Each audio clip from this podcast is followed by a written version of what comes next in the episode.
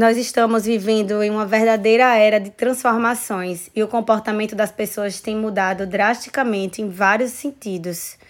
Nós estamos sendo obrigados a mudanças e processos que antes pareciam muitos anos longe de se tornarem mainstream, mas que de uma hora para outra eles estão acontecendo. Eu sou Clarice Antunes, esse é o Oh My Data Cast e hoje eu vou falar com vocês sobre 10 tendências formuladas pela Trendwatch em pesquisas que eles já realizavam em diferentes organizações e atividades e que vão fazer ou já fazem parte da nossa realidade por influência direta da pandemia. A Virtual Experience Economy, experiências econômicas virtuais. Nós já vivíamos na chamada economia das experiências, isso é fato. E agora essa economia da nossa rotina passará a ser virtual e imersiva, em situações que simulam um ambiente real dentro de uma realidade virtual. Você percebe que tudo está mudando quando grandes artistas cancelam suas turnês, as Olimpíadas são adiadas, o Louvre é fechado e a gente percebe isso acontecer com eventos tradicionais no mundo inteiro. Com essas novas tecnologias imersivas surgindo, você pode muito facilmente se aproximar da realidade e da rotina que você sempre viveu com experiências virtuais.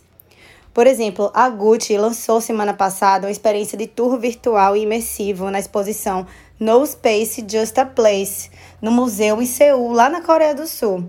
Então, você pôde, se teletransportar, na verdade, eu acessei esse site, eu me senti lá na Coreia do Sul, de tão real que é. Eu consegui eh, subir os degraus das escadas do museu, passear pelas salas, interagir com as obras, li as descrições. É uma experiência muito fantástica. O shop streaming. No final de 2017, o Trendwatch escreveu sobre essa tendência emergente lá na Ásia, como as duas das maiores ondas digitais de lá se fundindo, o comércio eletrônico e a transmissão ao vivo. Você pode fazer um streaming para divulgar o lançamento de uma nova coleção, por exemplo, se você trabalhar com vestuário. Você pode fazer promoções da sua loja, bater um papo com os clientes, dar consultoria, tem um mundo de possibilidades. Inclusive, a, a reserva é um grande exemplo de uma marca que tem se aproximado das pessoas dessa maneira. Semana passada, novamente, eu acompanhei o lançamento de uma coleção de sapatos deles, onde tinha uma pessoa apresentando e falando das características dos produtos, as pessoas interagiam, faziam perguntas. Isso é um recurso que está sendo muito usado pelas empresas, independente do segmento, pois as pessoas conseguem entender qual é o propósito, qual é o valor que essa marca quer passar para as pessoas. Isso indica, com certeza, a próxima direção para compras online e conexões sociais, interativas, experimentais e em tempo real. Os companheiros virtuais, ou Virtual Companions.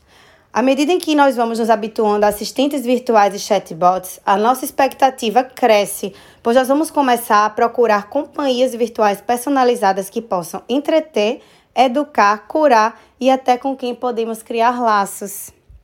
Temos muitos exemplos da evolução desses assistentes virtuais próximos da nossa realidade, como a Amaro, a marca brasileira que lançou a Mara. É um modelo virtual que beira a perfeição, é impressionante.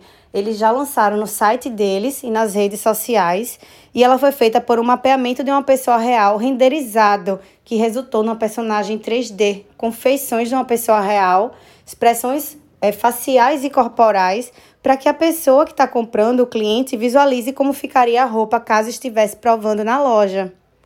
E agora eu estou participando do time da criação de uma, que é a Alê. Eu tenho um carinho enorme por esse projeto. É assistente virtual do Ajude Pequeno, da ONG Ajude Pequeno, e ela veio para ajudar quem não sabe comprar ou vender pela internet e grupos de risco. E através de uma capacidade cognitiva com machine learning, ela vai aprendendo através das interações das pessoas como se aproximar dessas pessoas que precisam de ajuda. O ambient wellness. Se você traduzir de forma literal, significa bem-estar ambiental, mas como nem toda palavra ou expressão tem uma tradução perfeita para o português que faça realmente sentido, eu entendo como ambientes saudáveis e eu vou explicar para vocês. Os tempos, eles são de novos hábitos de higiene, em especial no cuidado com a desinfecção das mãos e o uso de máscaras. E mesmo depois da crise que a gente está vivendo em termos de saúde pública, nós vamos continuar a querer esse sentimento de segurança e isso é uma grande oportunidade de negócio para todas as empresas que adotem essa nova filosofia, tanto em seus espaços físicos de maneira geral, como sobre as mensagens que elas propagam ao mundo. Todas as empresas que promoverem programas de wellness terão valorização e fidelização pelo público muito mais rápido.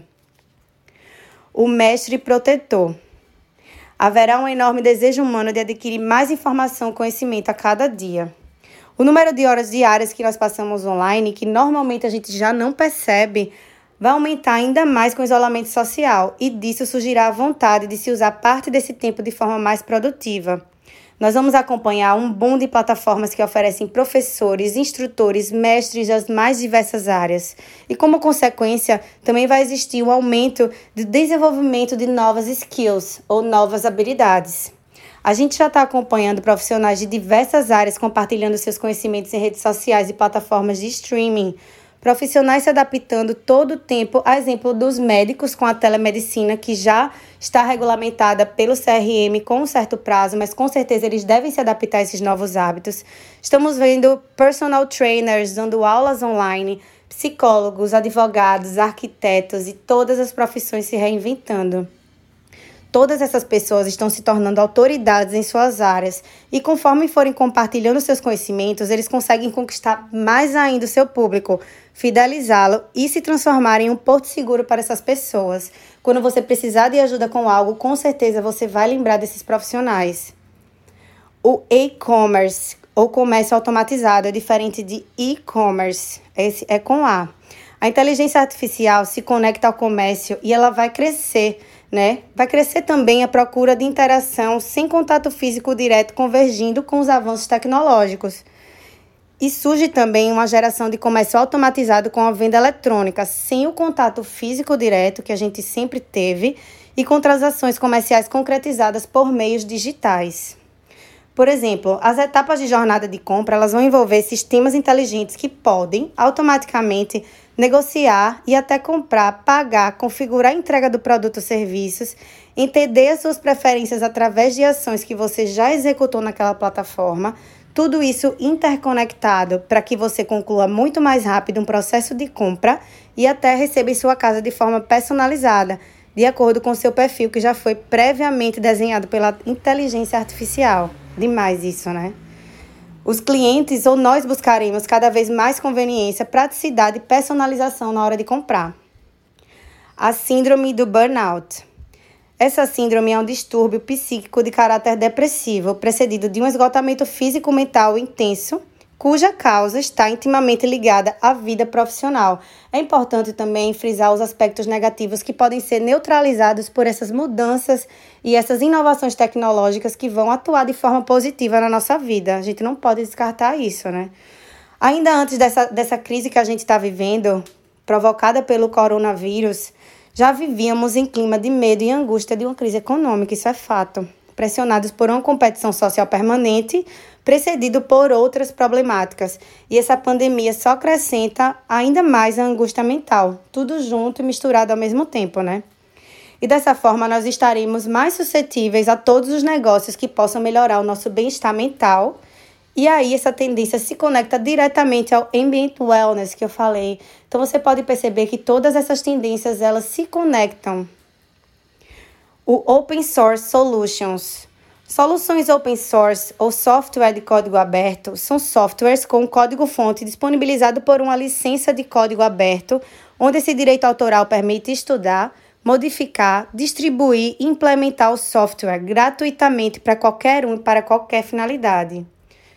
Esses softwares eles costumam ser definidos como a nova ponte para a sustentabilidade, e quando se partilha e distribui soluções inovadoras para problemas difíceis, o coronavírus propiciará o desenvolvimento da convicção de que as melhores empresas são aquelas que traba trabalham ou colaboram generosamente umas com as outras e com outras pessoas. São aquelas que devolvem ao mundo de alguma forma. O desenvolvimento assistido será um dos resultados certeiros do tempo que passaremos em casa em situação de isolamento social. E muitos de nós é, iremos resgatar e recuperar capacidades muitas vezes esquecidas nessa correria do dia a dia que a gente vive. Um exemplo de você cozinhar para você mesmo, que eu inclusive estou fazendo agora.